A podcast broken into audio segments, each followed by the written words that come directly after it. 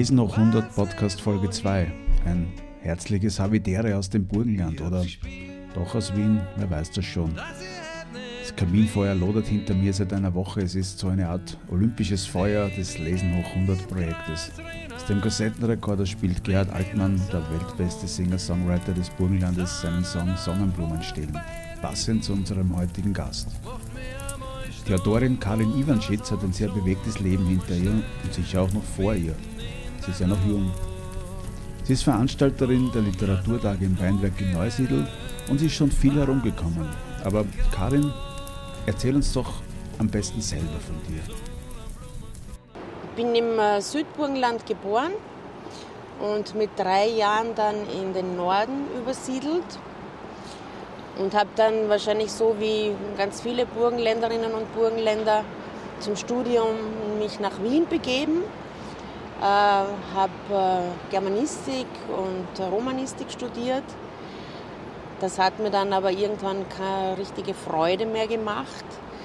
Und ich habe dann äh, kurz vor Abschluss das Studium eigentlich geschmissen und bin nach Paris gegangen, äh, war dort zwei Jahre, bin dann wieder zurück nach Wien, habe im Wiener Frauenverlag gearbeitet, das mich dann ähm, dazu inspiriert hat, wieder selber zu schreiben. Weil während des Studiums ähm, ist mir das ziemlich vergelt worden, weil es eben nur ums Analysieren ging und äh, es waren dann doch die Herren Autorinnen und Autoren, die mir äh, zu viel Respekt abverlangt haben, als dass ich mein eigenes Schreiben weitertreibe zu schreiben begonnen habe ich eigentlich als Teenager.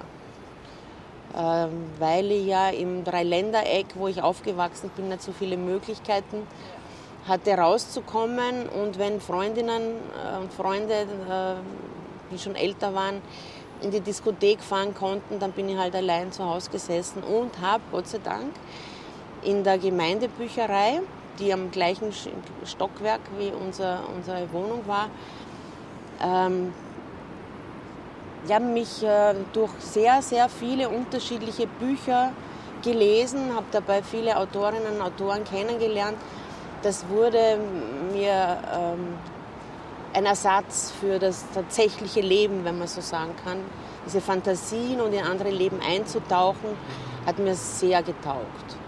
Und da habe ich dann auch versucht, äh, selber Geschichten zu schreiben und Gedichtchen und äh, schon Kinderbücher auch mit äh, Illustrationen, die ich selber gemacht habe. Und das äh, ist dann im, im, Wiener Frauenverlag ähm, nochmal gefördert worden. Und mein erstes Buch habe ich auch im Wiener Frauenverlag herausgegeben. Das waren die Frühstücke 1989. Äh, und dann ging es eigentlich schnell. Das zweite folgte ein Jahr später. Ich bekam dann ein Stipendium in Berlin am Wannsee im LCB und äh, habe dann aber doch wieder mich verabschiedet von diesem Literaturbetrieb, der mir zu steil war. Ich glaube, ich war damals einfach auch zu jung, konnte das alles noch nicht so, so fassen, was passiert. Außerdem bin ich zu einer Zeit in Berlin gewesen, 1989, nach Fall der, der Berliner Mauer, wo die Fronten zwischen ostdeutschen und bundesdeutschen Schriftstellerinnen und Schriftstellern sehr krass war. Und äh, die Atmosphäre dort mochte ich nicht besonders. Bin ich wieder ausgeschert, habe ein paar Jahre im Architekturzentrum Wien gearbeitet. In der Zeit ähm, sind dann äh, wieder Bücher entstanden und seit 1995 lebe ich quasi von meiner Literatur plus ähm, Nebenjobs, Organisation von Literaturveranstaltungen, Lektorat, Korrekturlesen, Workshops und so weiter. Sehr, sehr bewegte, sehr bewegtes Leben, sehr bewegte Karriere. Äh, dein letztes Werk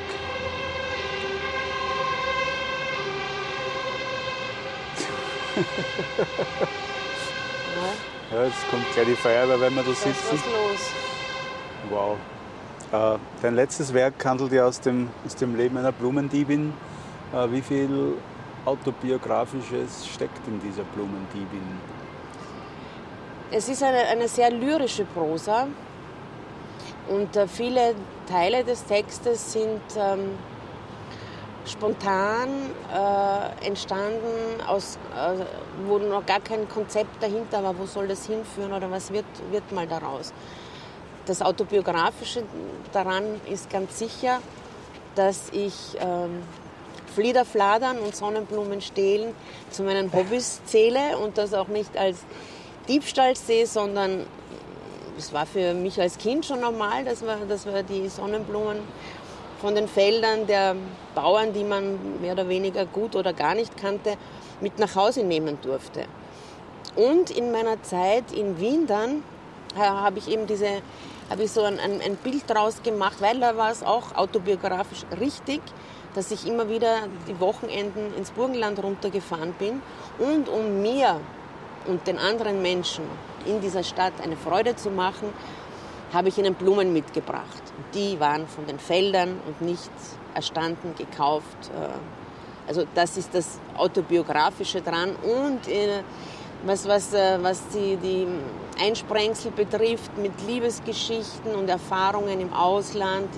Ich war immer schon eine sehr passionierte Reisende. Da gibt es natürlich auch viele Momente drin, die ich selber erlebt habe und mit hineingenommen habe in das Buch. Also die Blumen klassisch gefladert.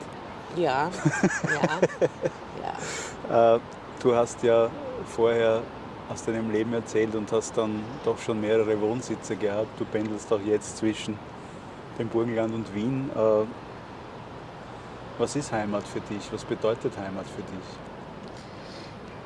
Ja, der Heimatbegriff ist, ist schon ein schwieriger für mich, weil ich ja im Burgenland äh, schon als Heranwachsende äh, eigentlich mit meiner Identität und, und die stammt äh, eben zur Hälfte von meinem kroatisch äh, sprechenden und aufgewachsenen Vater und durch meinen Namen Ivan Cic immer das Gefühl hatte, ich gehöre nicht wirklich dazu. Und das war auch in den 70er Jahren so, dass, ähm, dass es äh, nicht gerne gesehen wurde, dass kroatisch sprechende Mitschülerinnen und Mitschüler, die diesen Akzent hatten, so ganz symptomatisch dafür ist dieses K und G.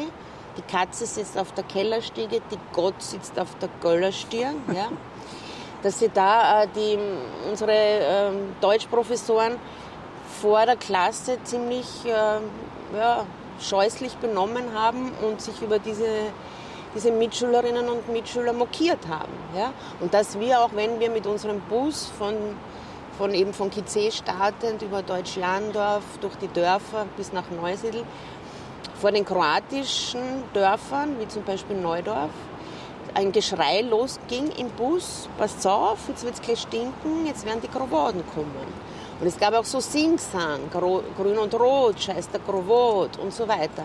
Also Heimat für mich war immer schon ein schwieriger Begriff, eben aus diesem Gefühl heraus, dass ich mich nicht so wirklich dazugehörig zählte. Und zum anderen war es auch meine Großmutter, die in den 18, äh, 1930er Jahren nach ähm, Amerika auswanderte und äh, bei der ich auch zum Teil aufgewachsen bin und die mir äh, eine schöne Sicht von einer fremden, anderen Welt vermittelt hat. Also ich erinnere mich da an sehr sehr tolle Fotoalben, wo sie äh, mit Hut und tollem Kleid äh, äh, in, in New York gestanden ist und posiert hat. Und auch die Sprache war für mich faszinierend. Sie hat dann so ein, ein Mischmasch aus Burgenländisch, Jiddisch, weil sie hat bei einer jüdischen Familie gearbeitet, und Amerikanisch äh, vor sich hingebrabbelt. Manchmal verwechselt auch die Sachen. Das hat mich sehr fasziniert und daher kommt auch meine Faszination für das Fremde, für das Unbekannte und meine, ja, meine große Neugierde, was, was äh, andere Völker und andere Länder betrifft. Darf man auf diese Art von Heimat stolz sein? Diese Heimat, in der wir da jetzt leben? Diese Heimat, von der du mir erzählst, wo quasi der, der Fremdenhass ja. Ja, das, da, da habe ich also da habe ich dann eben das Problem, eine Heimat zu definieren.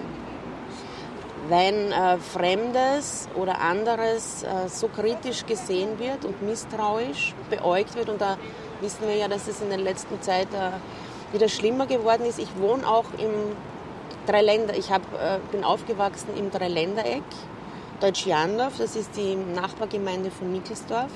Bin jetzt seit mehr als fünf Jahren, eigentlich das halbe Jahr im Burgenland im Sommer, das andere, Jahr, andere Halbjahr lebe ich in Wien. Und ähm, 2015 ähm, war da natürlich ein,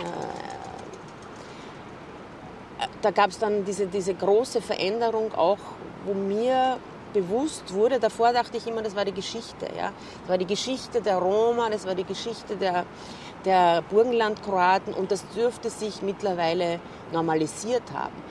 Durch dieses Ereignis, dass da so viele Flüchtlinge über die Grenze gekommen sind, 2015, wurde mir bewusst, das ist nicht Geschichte, sondern das findet jetzt momentan mitten unter uns statt und das sind Nachbarn und das sind Bekannte, die Schwierigkeiten haben.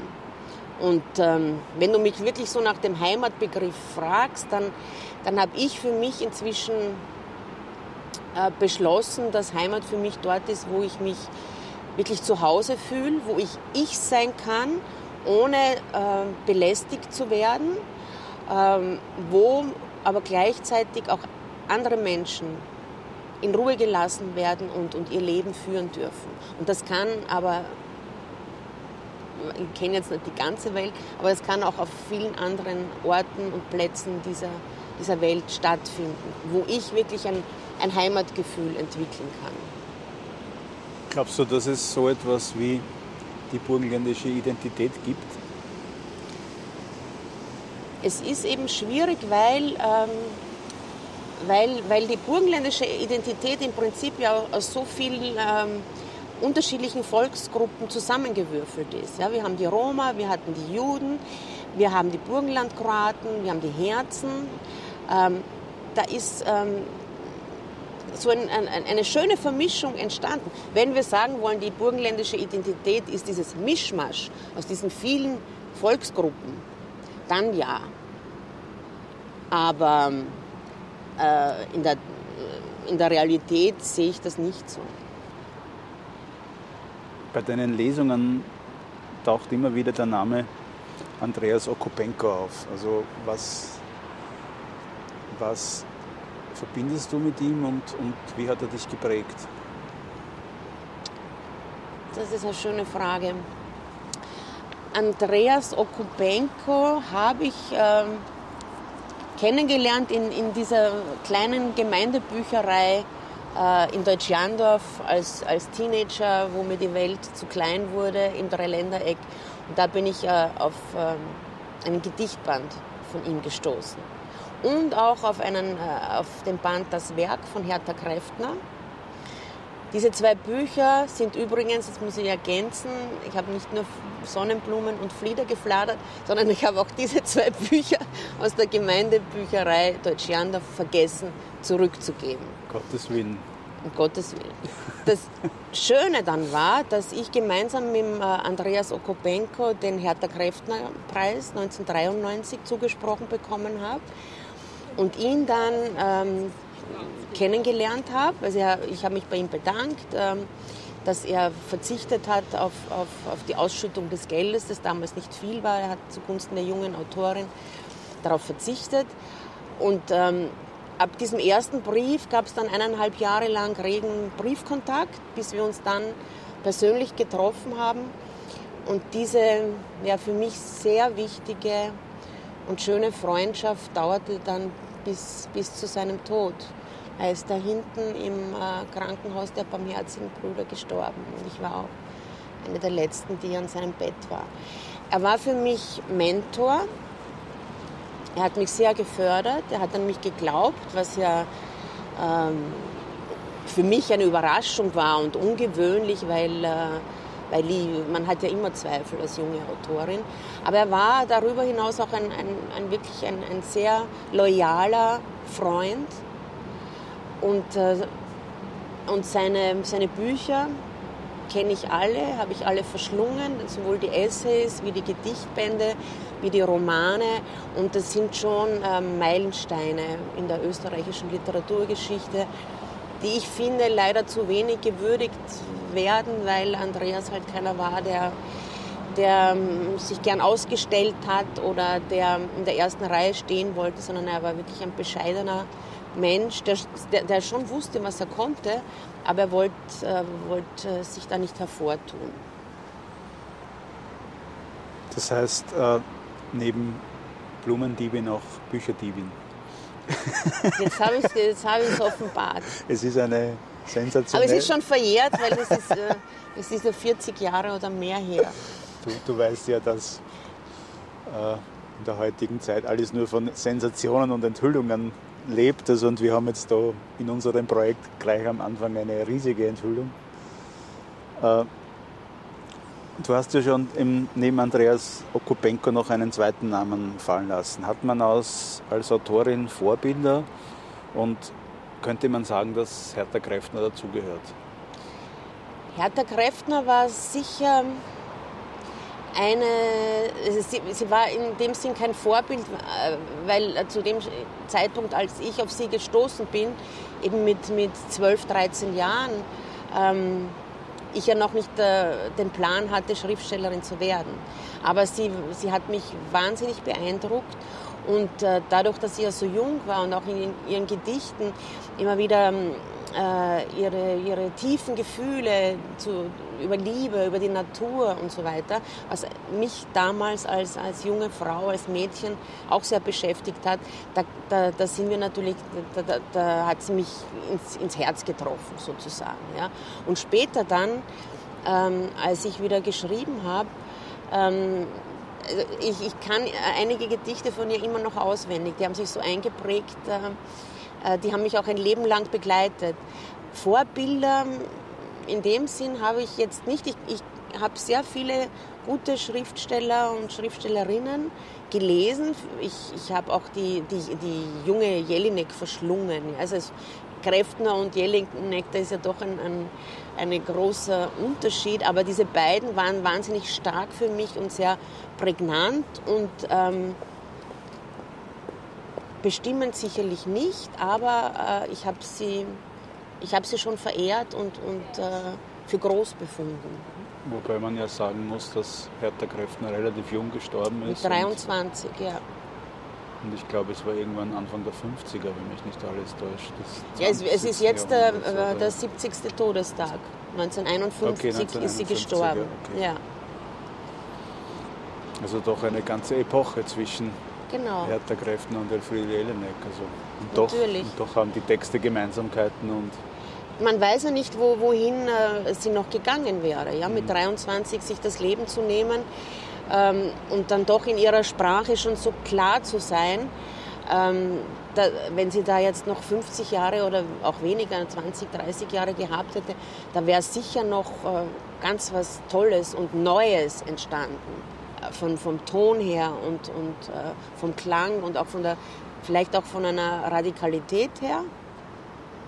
Weil die Zeiten ja total im Umbruch waren. Ja. Also genau, es hat sie, sie ist ja aufgewachsen dann noch zu Kriegszeiten, ja. Mhm. Und es hat sich ja dann, sie, sie war ja auch in der, äh, in der Gruppe von Neue Wege, wo Andres Okupenko, der hat sie ja persönlich gekannt, und HC Atman und ähm, Friederike Mayröcker und Gerstl und so drin waren.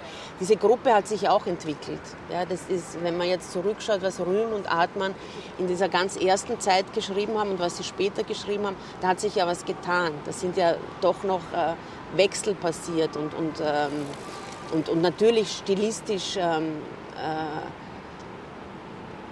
Meister, also jeder, der schreibt oder auch sonst ein anderes Handwerk macht, ähm, versucht besser zu werden die Literatur hat ja auch aus der Sicht des Autors sicher mit, mit Freiheit zu tun. Man kann auf der ganzen Welt schreiben, man kann seine Bücher überall schreiben. Äh, wir behandeln gerade das Burgenland, wir feiern heuer 100 Jahre Burgenland und da muss sich die Frage fast stellen, behandelt das Burgenland seine AutorInnen gut? Ich glaube, dass ähm, das Land Burgenland, sowohl Politik wie auch Medien, äh, die Literatur nach wie vor mütterlich behandeln. Ja, es, es haben ähm, die Musik, vor allem die klassische Musik, Musicals, Operetten, Heidenfestivals und so weiter, einen äh, ganz bestimmt höheren Stellenwert, als es die Literatur hat zur Zeit und auch früher gehabt hat. Also das ist jetzt auch keine geschichtliche Frage. Äh, eben Hertha Kräftner, äh, wir hatten letztes Wochenende ähm, die einzige und einzige und erste und wahrscheinlich letzte Veranstaltung im Jahr 100 Jahre Burgenland zu ihren Ehren, zu ihrem Jubiläum und ich halte sie für die, für die größte Lyrikerin und Schriftstellerin, die das Burgenland hervorgebracht hat. Ja. Und das zeigt schon viel. Also wenn, wenn man nicht einmal einer so großen wie Hertha Kräftner, die den 70. Todestag hatte, gedenkt und ihre, äh, und, und, oder zumindest erscheint zu dieser Veranstaltung, die wir zusammen mit der Grazer Autorenversammlung ähm, organisiert haben und auf die Beine gestellt haben, dann ist das ein Zeichen, wie es um die Literatur im Land bestellt ist. Du bist ja abseits des Schreibens auch seit Jahren als Organisatorin, als Veranstalterin tätig. Äh, seit ein paar Jahren gibt es die Literaturtage im Weinwerk in Neusiedl. Also wie glaubst du, wird von der Bevölkerung diese Veranstaltung angenommen? Die Literaturtage im Weinwerk, das ist wirklich eine Herzensangelegenheit von mir. Das ist ein, war ein großer Wunsch, äh, so etwas im Nordburgenland äh, zu veranstalten. Im Süden gibt es eigentlich eh immer, immer und immer wieder Literaturveranstaltungen. Der Norden ist komplett blank. Und es ist ähm, erstaunlich gut vom Publikum aufgenommen worden, weil, weil wir auch eine Mischung machen aus Lesungen, Gespräche und Musik. Und ähm, es ist jetzt nicht so, dass da äh, so Wasserglaslesungen einer nach dem anderen liest, sondern ähm, es interessiert uns, wie kommt der Autor, die Autorin auf die Idee, was steckt dahinter, äh, auch Biografien und, und das interessiert das Publikum. Also nicht nur die Bücher selbst und Auszüge daraus kennenzulernen, sondern die Person, die, die hinter dem Werk steht. Und es ist ein wahnsinnig schöner Rahmen. Es ist auch eine gute Zeit, der September, und es wird, wird, wird gut angenommen. Äh, du bist ja auch äh, im Vorstand der Grazer Autorenvereinigung. Nicht mehr, aber ich war bis, vor, bis okay. Oktober war ich, war ich drin. Äh, sind seitens der Grazer Autorenvereinigung im Burgenland in in nächsten, nächster Zeit mehrere Veranstaltungen geplant? Oder? Wir, wir haben ähm, heuer, also ich in Zusammenarbeit mit dem Gerhard Altmann, zehn Veranstaltungen im Burgenland gehabt. Das ist viel. Da waren größere und kleinere äh, dabei. Und äh, wir haben auch versucht, sie von, eben vom Neusiedler See bis, bis hinunter ins Künstlerdorf Neumarkt an der Raab aufzuteilen, sodass nicht nur ein Bezirk äh, in den Genuss kommt, sondern dass wir wirklich von oben nach unten bespielen. Und äh, da haben wir auch für nächstes Jahr vor, wieder äh, Autorinnen und Autoren einzuladen. Es sind ja sehr viele der GAF Burgenland ähm, Schriftstellerinnen und Schriftsteller im Burgenland geboren, aber dann die meisten nach Wien gegangen. Ja, viele haben keinen festen Wohnsitz mehr dort, sind aber trotzdem verbunden mit, durch, die, durch die Familie, durch die Landschaft. Und äh, auf, auf sie aufmerksam zu machen und sie vorzustellen, das ist auch ähm, ein großes Anliegen von mir. Also ich, ich, ich, arbeite sehr gern mit Kolleginnen und Kollegen und, und äh, organisiere Gemeinschaftsveranstaltungen, wo eben nicht nur eine oder einer im Mittelpunkt steht, sondern wo man zum Beispiel themenbezogen mehrere einlädt und dann ein, ein, ein, ein, kleines Spektrum unterschiedlicher Stile und ähm, Bücher kennenlernen kann. Die Literaturtage wird es ja 2022, hoffe ich, wiedergeben. Ja, das hoffe ich auch. Äh, zum Schluss, wir könnten jetzt noch stundenlang weiterreden, aber die Forschung sagt uns, dass uns niemand so lange zuhört. also, äh, wenn du drei Wünsche hättest äh, für die Literatur im Allgemeinen, für dein künftiges literarisches Schaffen, was wären die? Wünsche für die Literatur. Ja, dass sie mehr, mehr Aufmerksamkeit bekommt sowohl im, im, Burgenland wie auch in Wien wie auf der ganzen Welt, weil ähm, Literatur ist, äh, ist sowas Grundlegendes. Es ist jeder, jeder gute Film basiert auf einem guten Drehbuch. Ähm, es, es ist so wenig ähm, notwendig, um in eine andere Welt einzutauchen. Man braucht nur ein Buch und äh, kann, kann durch, äh, in, in, andere Welten sich begeben. Ähm, ein Wunsch wäre natürlich auch, dass man offener ist dem gegenüber und überhaupt äh, den Menschen gegenüber und Fremden gegenüber und, und äh, neugierig ist auf fremde Welten. Zum Schluss eine Frage, die mich persönlich sehr interessiert. Wirst du die zwei Bücher zurückgeben? Nein, also wie gesagt, es ist verjährt. Das Ganze äh, hat vor mehr als, ja, ich kann, mag gar nicht nachrechnen, 40 Jahren stattgefunden. Nein, ich bin auch sehr stolz darauf. Es ist ja der Stempel auch drinnen. Du hast Und, sie noch? Ja, ja, ich habe hab sie beide noch, natürlich. Ja, ja. Und die Blumen werde ich auch nicht zurückgeben. die sind inzwischen verwelkt. Das wären unzählige, die du zurückgeben müsstest. Hast du aktuell ein Buch in Planung? Ja, ich schreibe über Sansibar. Über Sansibar. Ich, ich, war mehr als sechs Monate mittlerweile in Sansibar. Und ähm, was für viele nur so eine Urlaubsdestination ist mit ähm, weißem Sandstrand und äh, gutem Wetter und äh, entspannten Menschen, hat sich für mich äh, herausgestellt, dass es ein ganz, ganz spannender kleiner Flecken Erde, es ist eine Insel ist, wo sich so viel geschichtlich zugetragen hat und wo auch wir Europäerinnen und Europäer unsere Finger mit im Spiel hatten, weil oft wird irgendwie so abgetan, hm, was geht mich das an und ist weit weg und wo ist das überhaupt? Das war jetzt witzig, äh, weil ja der, der, der jetzige Literatur-Nobelpreisträger aus Sansibar stammt und äh, viele Kollegen und Kolleginnen und Kritiker wussten nicht einmal, wo sich das befindet, weil uns das alles nichts angeht. Ich sage, es geht uns sehr wohl was an. Ich habe da recherchiert und bin auf ähm, österreichischen Konsul gestoßen, der da sehr wohl sich beteiligt hat